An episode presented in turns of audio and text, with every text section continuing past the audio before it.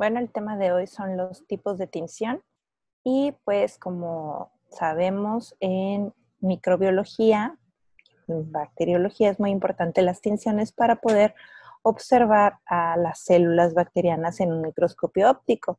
Entonces, eh, vamos a empezar por ver la tinción simple.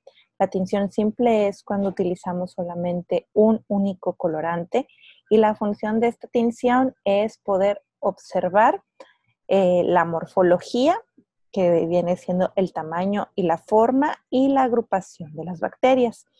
Eh, viendo la morfología y la agrupación de las bacterias, podemos darnos una idea de qué, de qué tipo de bacteria es.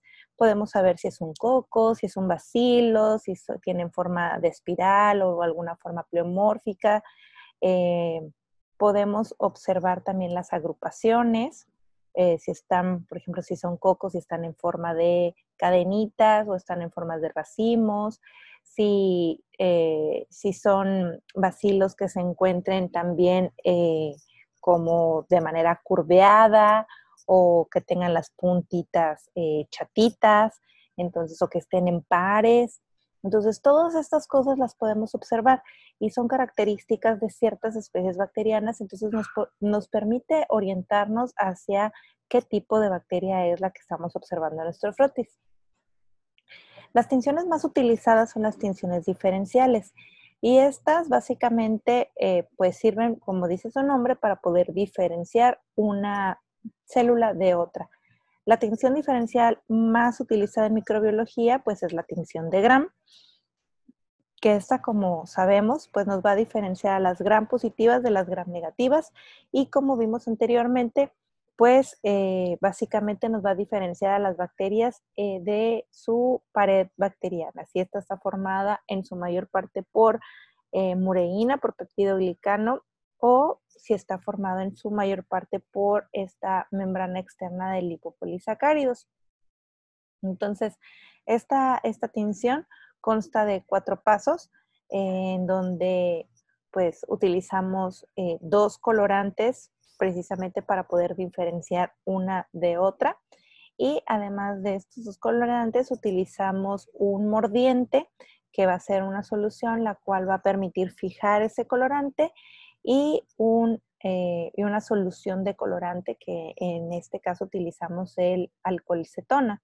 Entonces esto nos permite poder eh, primero teñir todas las células de un solo tono para que posteriormente fijemos ese colorante con, la solución de yodo y em, finalmente decoloremos aquellas que no son capaces de retener ese colorante con el decolorante, con el alcohol cetona.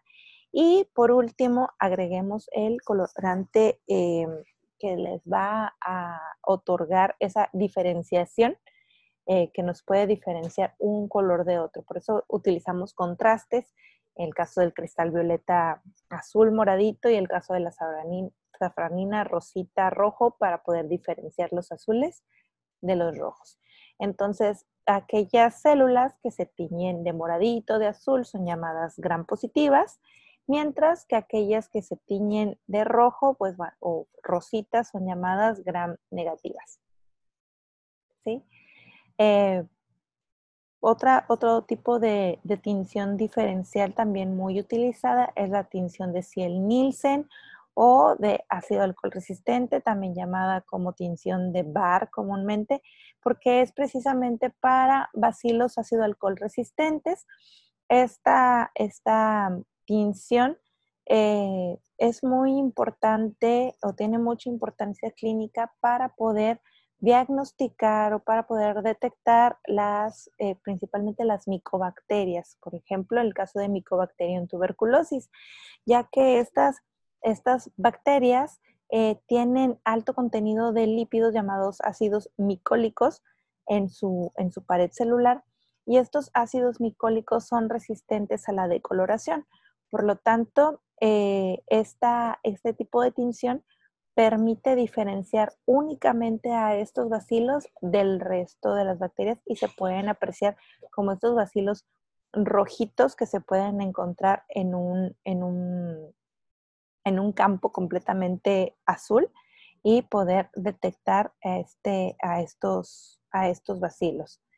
Entonces, esta, esta tinción pues requiere igual eh, de dos colorantes, que va a ser la mezcla de fuchina y fenol, eh, que esta eh, pues ayuda a que la, la fuchina, pues fuchina fenólica, el fenol va a ayudar a que la fuchina penetre dentro de la envoltura celular y posteriormente viene el decolorante orgánico, eh, para decolorar, pero pues estas bacterias no van a decolorarse.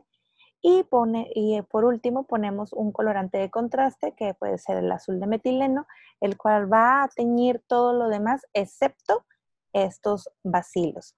Entonces, estos, eh, estos bacilos se van a ver teñidos de rosita, todas las demás bacterias se van a decolorar eh, por eso son llamados bacilos ácido alcohol resistentes, porque este decolorante es una mezcla de ácido y de alcohol y son resistentes a esta decoloración. Sin embargo, ninguna otra bacteria es capaz de resistir esta decoloración. También algún otro tipo de tinciones que podemos encontrar son las tinciones eh, negativas, que estas sirven para ver, por ejemplo, las cápsulas de las bacterias, aquellas formadoras de cápsula. Eh, estas, em, este tipo de tinción em, muy comúnmente se utiliza eh, lo que es la tinta china y esto lo que hace es, eh, ya que la cápsula no permite el ingreso de absolutamente nada, es imposible teñirla. Por lo tanto, lo que se hace es crear completamente un campo oscuro y que las, las, bacterias, estas células, queden eh, pues completamente eh, al campo, se vean como suspendidas, se vean refringentes dentro del campo, ya que eh, se va a poder atravesar la luz a través de, ellas, pero no a través de la tinta china. Entonces, este tipo de, de tinción es muy utilizada para poder observar las cápsulas de las de las células de las bacterias. Em, y también eh, podemos encontrar la tinción de esporas, que es para poder distinguir las esporas de las formas vegetativas de las bacterias. Eh, las esporas, pues también, lo sabemos, estas eh, pues son unas estructuras muy difíciles de teñir, porque son resistentes a absolutamente casi todo y por lo tanto pues son resistentes también a la, a la tinción.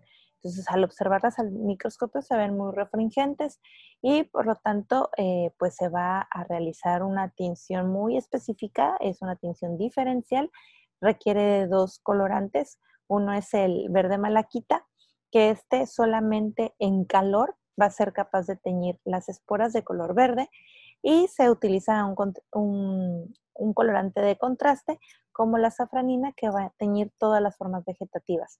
De forma que en un campo podemos observar si hay presencia de esporas, podemos observar algunas células teñidas de verde y otras células teñidas de rosa, diferenciando las esporas de las formas vegetativas de la célula. Y por último, eh, pues también eh, vamos a hablar un poco acerca de las tinciones de los flagelos. Eh, ya que pues hay, hay bacterias que, poseen flagelos y que quizá esta es su característica primordial para poder identificarlas. Entonces, observar cuántos flagelos tienen y en qué posición se encuentran, ya que son, son específicas, ¿no?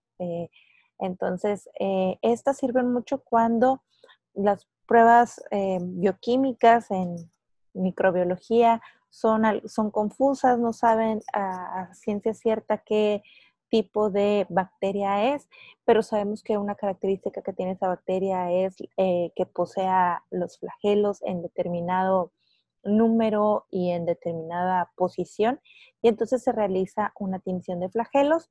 Aquí hay algunas, algunas técnicas de tinción como la técnica de Leifson, la de Ryu y la de Gray, y estas eh, lo que llevan a cabo es precisamente la tinción de los flagelos para poder visualizarlos.